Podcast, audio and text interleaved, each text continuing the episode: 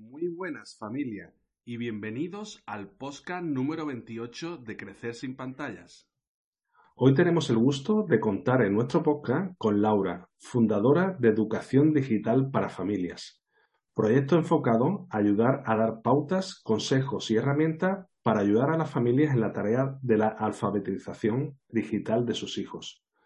Como no podía ser de otra forma, con Laura hablaremos hoy sobre la educación digital en familia Así que te recomendamos que no te pierdas el episodio de hoy porque seguro que te va a interesar. Bueno, Laura, ¿qué tal? ¿Cómo estás? Muy bien, muchas gracias por la invitación. Un placer. Encantado de tenerte hoy por aquí, Laura. Seguro que escucharemos cosas muy interesantes. Gracias. Espero que pueda ayudar a, padres y madres en esta difícil tarea que es la educación de los hijos. Seguro. Este tema es muy candente y necesitamos todos un poco de tu apoyo. Bueno, Laura, para empezar, eh, ¿por qué no nos cuentas un poco más sobre tu proyecto profesional para que todos te conozcamos un poco mejor? Pues la idea eh, surge, la verdad es que surge hace, muy poquito lo de montar este proyecto personal. Prácticamente llevo este año con ello. Yo soy profesora de comunicación y nuevas tecnologías en la Universidad Camilo José Cela y además eh, llevo toda la parte de comunicación y contenidos digitales del Servicio de Prevención de Adicciones de, Madrid Salud, que pertenece al Ayuntamiento de Madrid. Entonces, un poco por este trabajo que hago a diario para el Instituto de Adicciones, pues em, estoy en, en, contacto constante un poco con las necesidades y un poco con todos los problemas que tienen las familias con adolescentes y jóvenes. Hasta ahora, la mayor parte de las consultas que nos llegaban al, servicio normalmente eran por problemas de, consumo de sustancias, pero sí que es verdad que en los últimos años han empezado a llegar muchas más consultas y padres preocupados por el, uso abusivo de la, tecnología, sobre todo de móviles, redes sociales y, videojuegos. Entonces, em, aparte, por supuesto, de, la labor que ya se hace por parte de mis compañeras profesionales, eh, psicólogos, médicos, orientadores familiares, pues yo eh, al final pensé en crear este proyecto personal un poco para dar estos, a lo mejor estas pautas o, estos consejos y, mi visión que, aporta un poco la parte con la que trabajo cada día, que es la, que es la prevención y la reducción de riesgos en el uso de la tecnología y luego la parte de que, es la mía, que es la, es la comunicación y que trabajo día a día en las propias plataformas, es decir, que, día a día trabajo en las redes sociales y día a día trabajo en, Internet, por lo cual conozco un poco cómo funcionan las plataformas y cómo funcionan los algoritmos de los que muchas veces queremos proteger a nuestros, a nuestros menores. Entonces, un poco esa combinación es la que hizo o me hizo, bueno, pues un poco montar este proyecto. Bueno, bueno, súper interesante. Te quería comentar una cosa antes de que sigamos con la entrevista, Laura. Cuando el centro este... Prevención, prevención de, adicciones, sí. Perdona, de prevención. nosotros, trabajamos con adolescentes y jóvenes hasta 24 años, entonces es prevención, aunque luego también se puede hacer intervención, y luego con adultos, indiscutiblemente hay, hay intervención directa. Ya. ¿Y este centro, digamos, eh, es el único que existe en España o hay más eh, centros? No, no, no, no, no, ni mucho menos. O sea, nosotros en, en este caso el Ayuntamiento de Madrid, esto es un servicio gratuito del Ayuntamiento de Madrid que funciona a través de lo que se llaman los CAT, que son centros de atención a las adicciones. Hay siete, en el caso, por ejemplo, de la ciudad de Madrid, eh, y cubren lo que es los 21 distritos de la ciudad de Madrid. Pero entiendo que cada institución, en cada comunidad autónoma, tiene un servicio eh, similar a lo, que, a lo que puede ser el nuestro en el Ayuntamiento de, Madrid. Vale, porque bueno, me parece interesante darle publicidad a ese tipo de centros, ¿no? Porque bueno, problemas pueden existir, ¿no? Pero muchas veces los padres a lo mejor pues no sabemos qué hacer o a dónde acudir, ¿no? Y bueno, siempre es bueno que la gente sepa un poco de que existe sí, sí, sí, sí sitios donde profesionales, digamos, pueden atenderte incluso de, manera gratuita, ¿no? De manera gratuita, sí, sí, por supuesto, confidencial y, totalmente personalizada, sin duda. Ya. Bueno, eh, Laura, cuando hablamos muchas veces con, padres, ¿no? Algunos nos preguntan que para qué ellos necesitan recibir educación digital, ¿no? Porque ellos dicen, bueno, yo sé moverme bien por Internet, yo manejo bien el Internet, trabajo ahora por Internet, ¿qué le dirías tú a estos padres, digamos, o que no reconocemos, ¿no? Que necesitamos dar un paso más, ¿no? En esto de la educación digital. El tener conocimientos técnicos es un, es un paso a favor eh, indiscutiblemente claro, eh, porque muchas veces nos encontramos con familias que carecen de cualquier eh, capacitación digital. Entonces, trabajar con esas familias es realmente complicado cuando muchas veces no tienen siquiera ellos un perfil en redes sociales, con lo cual es muy difícil formar en la prevención o, simplemente en la configuración de un perfil a su hijo cuando empieza a tener acceso a las redes sociales, cuando ni ellos mismos eh, han abierto nunca un perfil en Facebook o un perfil en Instagram o un perfil en, TikTok. El tener ya unos conocimientos técnicos, sin duda alguna, va a ayudar a que más o menos estemos al día y sepamos además que la tecnología eh, nos deja obsoletos de un día para otro, con lo cual tenemos que estar siempre actualizándonos. Pero eso no quita a que podemos saber mucho de, conceptos, como te digo, mucho más técnicos, podemos ser programadores, podemos eh, saber de inteligencia artificial o de realidad virtual y realidad aumentada, pero no saber exactamente las estrategias mejores para hacer una educación más preventiva en el caso de que pueda empezar a haber eh, problemas en, casa cuando se empieza a utilizar abusivamente eh, una tecnología o, cualquier dispositivo digital.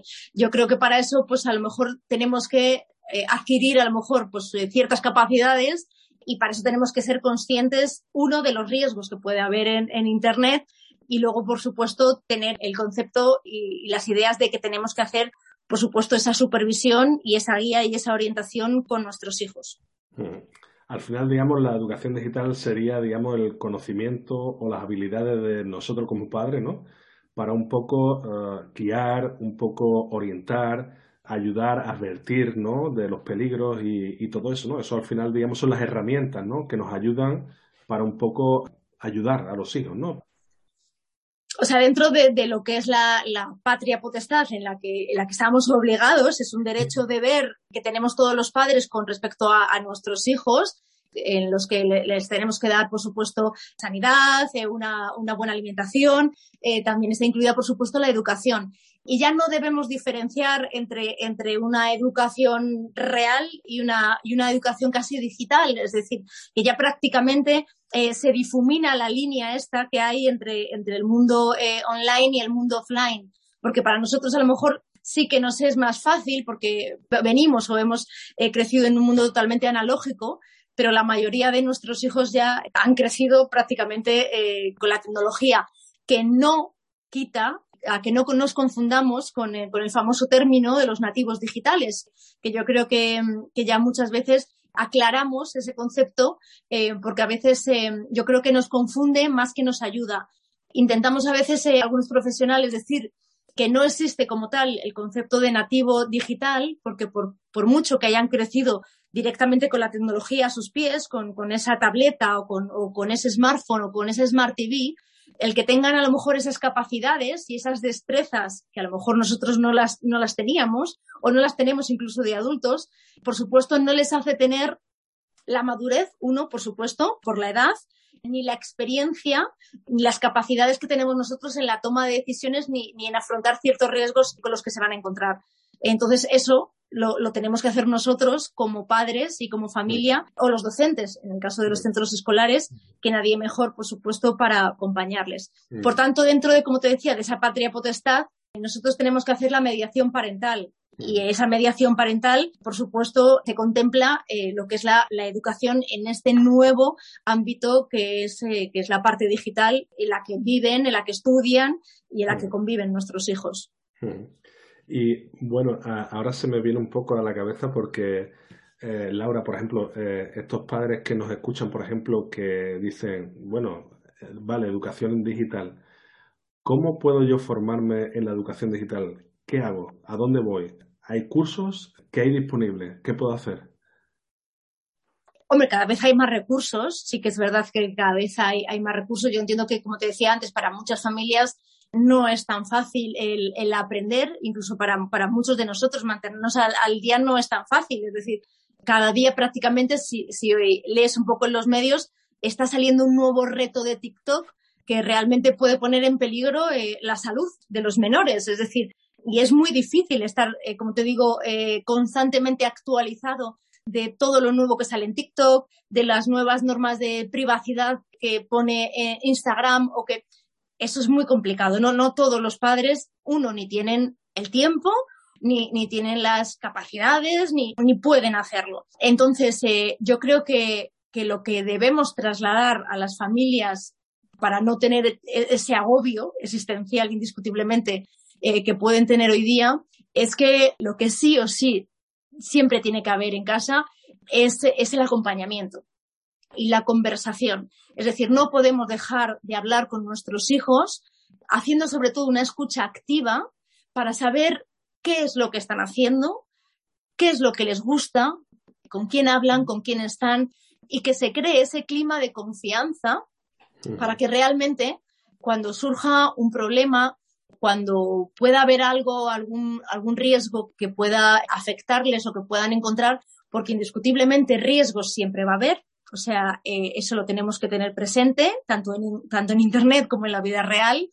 Siempre puede haber algo que les haga daño, no les podemos meter a nuestros hijos en una burbuja y pensar que les vamos a salvar de, todo lo malo, pero si estamos cerca de ellos y si estamos presentes en, en su día a día, será mucho más fácil que en vez de pues ir a uno de sus iguales, a cualquier amigo, a, a pedirle consejo sobre qué hacer ante esta situación, pues indiscutiblemente vengan a, los padres, que somos los que mejor, sin duda, les podemos aconsejar para solventar e, ese problema que, tengan. Yo creo que ese, crear ese clima de confianza en casa y el estar dentro de las medidas, por supuesto, de cada familia, porque cada familia es diferente, con una, situación diferente, con unas eh, capacidades diferentes, pero dentro de todo lo que se pueda, estar lo más presentes posible acompañando y supervisando a nuestros hijos, sobre todo en edades más tempranas, que eso es fundamental, porque yo creo que el objetivo que tenemos todos en la vida es que al final nuestros hijos se hagan autónomos e independientes y cada vez nos, necesiten menos, pero tanto con tecnología como sin tecnología, eso, eso es así. Pero sin duda en edades tempranas tendremos que estar mucho más pendientes de ellos y acompañándoles mucho más. Bueno, eh, yo creo que ha dado unas pautas fundamentales que debemos hacer, ¿no? Yo creo que la podemos, digamos, eh, resumir, ¿no? Con el tema del acompañamiento y la comunicación, que al final, digamos, serán los dos caminos que nos abran, digamos, una relación, digamos, eh, más cercana al niño para entenderlo, para estar ahí siempre cuando tenga problemas, ¿no? Al final, muchas veces eh, en el mundo en que vivimos, muchas veces los padres no decimos es que no tenemos tiempo, no tenemos tiempo, ¿no? Bueno, eh, tenemos un poco que encontrar algo de tiempo, algo de tiempo y bueno, eh, mostrarles, ¿no? A, ellos, como bien ha dicho tú, Laura, que estamos ahí, ¿no? Yo creo que eso, digamos, es la, la, bandera, ¿no? De la educación digital, ¿no?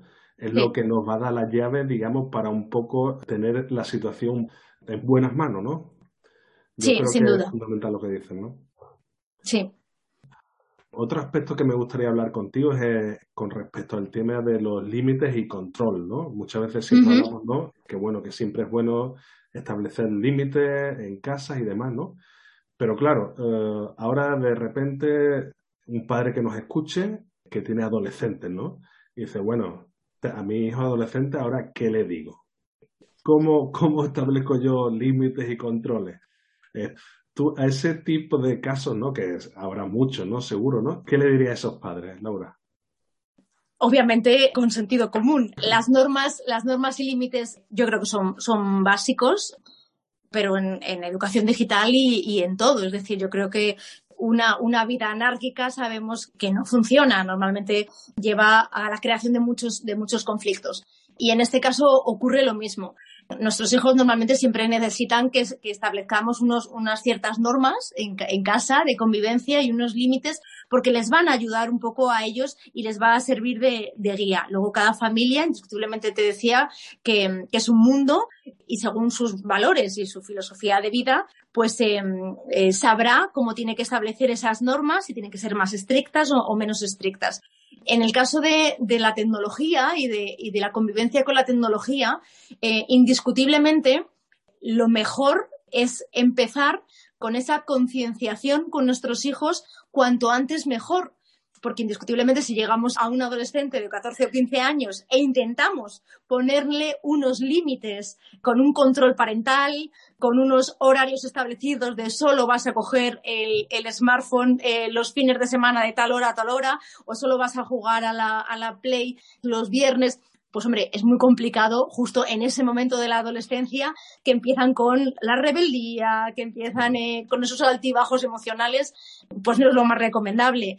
Con lo cual, si comenzamos antes esta labor educativa y vamos dejando todas esas semillas sobre el mejor uso de la tecnología y siempre explicando el por qué, es decir, no como antiguamente hacían nuestros padres del no porque lo digo yo, sino mm, el porqué de las cosas y, el por qué no es bueno estar con dispositivos tecnológicos antes de dormir porque afecta al sueño y va a afectar a tu descanso al día siguiente en el colegio, el por qué no debemos tener los teléfonos cuando estamos eh, hablando con otra persona, cuando estamos eh, en las comidas, con la familia. Es decir, cuando explicamos todas esas cosas y las hablamos con ellos y se las eh, razonamos, todo eso va, va, a ir dejando, va a ir dejando huella y al final van a entender el porqué de las cosas. Y entenderán cuando les digamos un no a algo y también cuando les digamos un sí.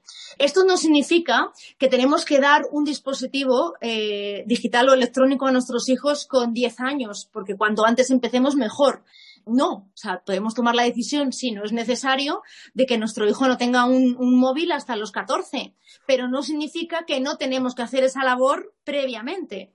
Es decir, que cada familia decide, porque lo tiene que decidir la familia, cuándo es el mejor momento para que ese niño, según su madurez, según las necesidades del niño, según las necesidades, tiempo y dedicación de los padres, sea el mejor momento para darle ese primer móvil, pero va por otro lado, son dos cosas diferentes a la labor que tenemos que hacer, como te decía, de educación digital, de ir un poco dejando eh, estas miritas de cómo se debe utilizar la tecnología. Y para ello, sin duda, creo que los mejores referentes siempre tenemos que ser nosotros. Es decir, no podemos hablar mucho y luego no dar ejemplo de ello. Entonces, en esto yo creo que también siempre tenemos que ser conscientes. Entonces, tanto para todo eso en lo que les vamos hablando desde que son más pequeños, como luego, por supuesto, en todas las normas y medidas que vamos eh, estableciendo en casa siempre ayuda si ellos también lo ven en nosotros, porque si algo es saludable para ellos, también, por supuesto, es saludable para nosotros. Si nosotros no estamos con dispositivos tecnológicos eh, hasta las 12 de la noche, eh, mientras estamos viendo un rato con ellos la televisión en familia, porque no es saludable, pues también lo debemos hacer nosotros. Si el teléfono no se debe coger en las reuniones familiares o mientras, por supuesto, estamos en la mesa, mientras se come, se desayuna y se cena, porque debemos eh, estar en familia y hablar y conversar, un padre o una madre no debe coger el, móvil, los niños no y nosotros sí. O sea, al final, en estas cosas, pues como en todo, al final debemos ser modelos en los buenos hábitos, pues igual que la alimentación, igual que en, el hábito de, la lectura, en el, hábito del, del, comportarnos y ser buenas personas, pues en lo digital también. Vamos, queramos o no queramos, eh, al final nosotros influenciamos tremendamente en nuestros hijos y, al final nuestras actitudes, nuestros comportamientos y todo, al final va a ser, digamos, algo donde ellos se van a ver reflejados, ¿no? Y al final, como tú bien dices, ¿no? Al final, si nosotros somos ejemplos y creamos un ambiente de ejemplo, ¿no? Al final todo será más fácil, ¿no? Y claro, como también dices, ¿no? Eh, si todo se empieza desde la base, ¿no? Pues digamos se va se va amoldando, digamos, la figura poco a poco, ¿no? Si de repente tú al, al como, como decías, ¿no? Llegas al, adolescente y le dices, oye, aquí se acabó todo, evidentemente esos cambios de, de hoy para mañana, pues podemos olvidarnos, ¿no? Al final son, esos son cambios, digamos, donde, donde se necesita pues muchísimo tiempo, mucho hablar y no esperemos, digamos, que esté el resultado de, hoy para mañana, porque, bueno, al final lo que vamos a conseguir es estar de mala con nuestros hijos y, bueno, y cualquiera eh, controla a algunos niños rebeldes, ¿no? De esas edades, ¿no? Sí. Es igual que, por ejemplo, em, una costumbre que, bueno, en, mis em, reflexiones, no, no suelo aconsejar, pero todo es opinión personal, por supuesto. Luego cada familia lo adopta como, como puede y como quiere a, su, a, su, ámbito eh, familiar un dispositivo tecnológico como es un, un, smartphone no debería ser nunca un premio, un premio o un castigo. Igual que no debería ser, como está ocurriendo hoy día eh, aquí en España, el regalo estrella de la comunión o de las o de las navidades. Es decir, al final ellos lo tienen que entender como una herramienta, una herramienta más em, en la que pueden buscar información para hacer los trabajos en, clase, eh, con la que pueden comunicarse con sus compañeros, con la que de vez en cuando pueden jugar un rato, porque hay algunos juegos eh, con los que pueden jugar, o incluso cuando ya sean más mayores, pueden tener un perfil en alguna red social porque ya tendrán posibilidad para ello pero como te digo, eh, no podemos utilizarlo de arma arrojadiza, de ahora te has portado mal o ahora has sacado malas notas, te castigo sin el, sin el móvil o sin la tablet, o, ahora te premio y, tu regalo de, Papá Noel o, Reyes Magos va a ser un iPhone 10 eh, o un iPhone 12, ya no sé exactamente por el, por el que vamos. Entonces tenemos que intentar evitar esos chantajes emocionales porque creo que se nos pueden dar la vuelta y nos pueden causar eh, más, más, problemas. Por ejemplo, si, si, os sirve de ejemplo, aquí en casa eh, lo que hemos hecho siempre, mis hijos ya son mayores, ¿eh? o sea que, que yo ya he vivido la preadolescencia, la adolescencia y la posadolescencia. Entonces, por ejemplo, ellos nunca han tenido un, móvil nuevo, o sea, jamás les hemos comprado un, móvil.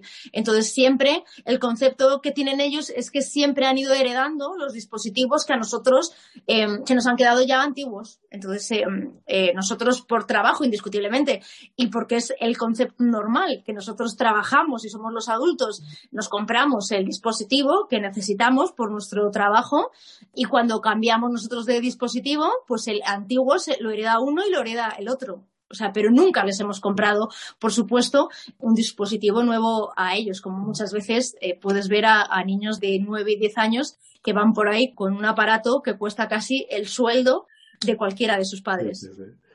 Totalmente de acuerdo, Laura. no nos cabe duda, por ejemplo, en este, en este mundo digital, ¿no? Que existen muchas herramientas, ¿no? Que nos ayudan para saber vivir mejor, ¿no? ¿Qué tipo de herramientas o cuáles son esas herramientas que nos podría aconsejar a, la, familia? Pues, em, como te decía antes, en edades tempranas sí que es recomendable a lo mejor que los padres eh, se puedan ayudar, siempre ayudar y entendiendo que, nunca puede ser el método único que sustituya a ese acompañamiento del que hablábamos y esa supervisión que al final nunca puede faltar pero sí que pueden ayudarse de, aplicaciones o herramientas como pueden ser controles parentales que nos instalemos y esos controles parentales nos sirvan a lo mejor para bloquear ciertos contenidos que sabemos que sí o sí pues no son adecuados para nuestros hijos, como pueden ser eh, pues contenidos para adultos, contenidos pornográficos, contenidos violentos, en sí cualquier, cualquier contenido que les pueda llegar a través de los dispositivos porque ellos entren a navegar eh, por, Internet y les pueda salir cualquier tipo de, web con ese contenido o que puedan navegar por YouTube y les pueda salir cualquier vídeo relacionado a la búsqueda que ellos han hecho o poder capar ciertos perfiles en aplicaciones, etcétera. Pero aparte de esos controles parentales, como, puede ser Custodio, que es una de las herramientas que más se, se utiliza y que mejor funciona, que no es el concepto, ojo, de espiar, porque yo creo que ese, ese concepto lo tenemos que erradicar de, de, nuestras cabezas, porque, porque se rompe la confianza. O sea, si nuestros hijos entienden que como padres les estamos espiando y estamos con cualquier herramienta o con cualquier tipo de software. Estamos leyendo los mensajes que se escriben con sus amigos, los mensajes que, cuando ya son un poco más mayores se escriben con el chico que le gusta, con la chica que le gusta, que, estamos eh, viendo dónde están porque estamos geolocalizando exactamente.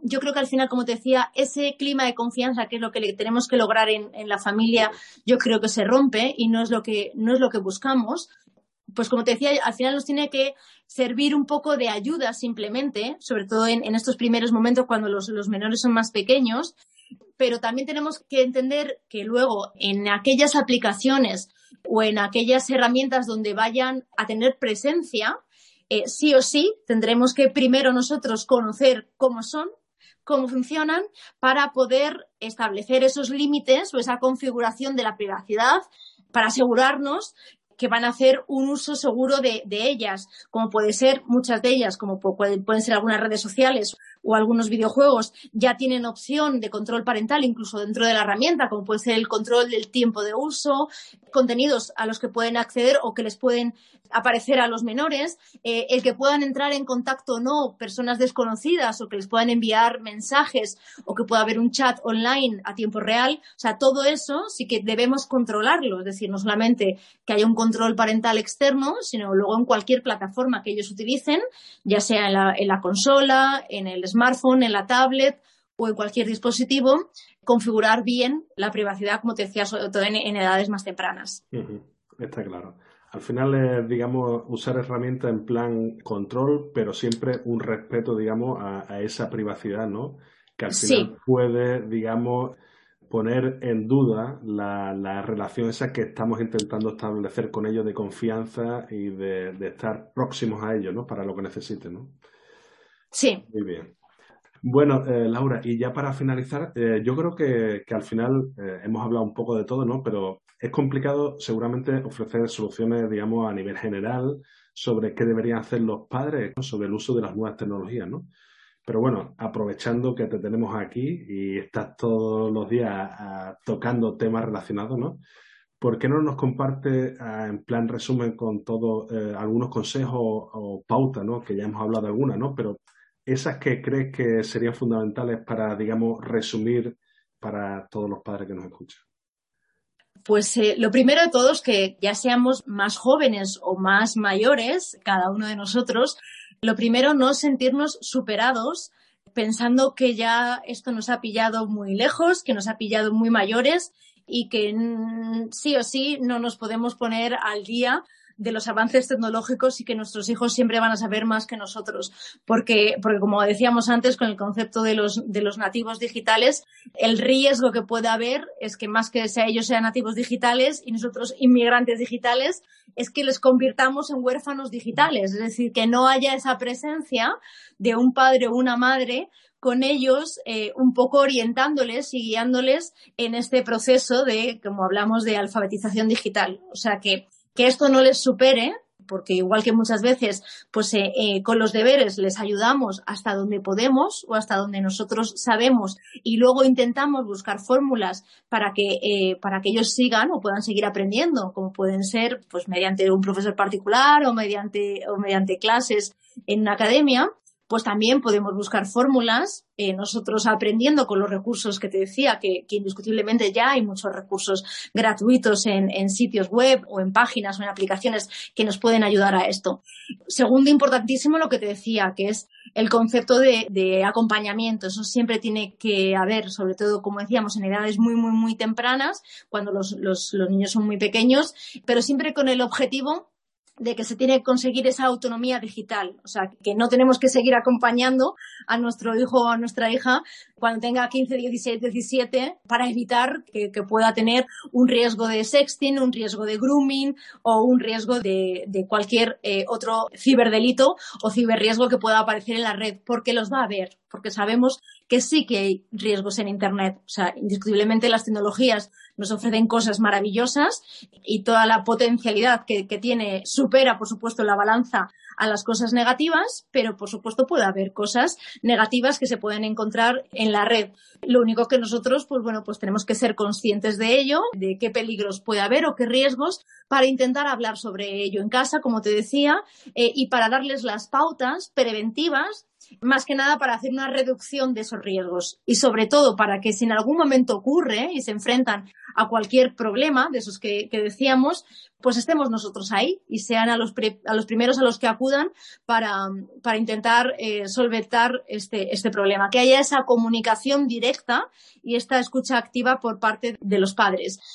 Intentar también eh, no demonizar la tecnología. Es decir, eh, pese a muchas veces estos titulares alarmistas que nos encontramos en los medios de comunicación, yo creo que tenemos que normalizar el uso de la tecnología en casa, cada uno, por supuesto, como te decía antes, con sus valores y su filosofía de vida, porque cada familia lo tiene que incorporar según disponga y según crea que, son sus intereses y los de sus hijos, y ahí cada padre y cada madre somos diferentes, es, decir, no existen recetas mágicas y no hay una verdad absoluta, y yo creo que, lo único que es verdad absoluto es que los padres queremos lo mejor para nuestros hijos y para nuestras hijas, o sea, yo creo que es lo único que nos vamos a poner de acuerdo todos los padres, que queremos lo mejor para ellos y que al final se hagan unos adultos eh, responsables, autónomos, empáticos y buenas personas. O sea, yo creo que es el objetivo de cualquier padre y cualquier madre. Pero luego, eh, indiscutiblemente, cada padre o cada madre eh, tiene que saber cuándo es el momento en introducir la tecnología en casa.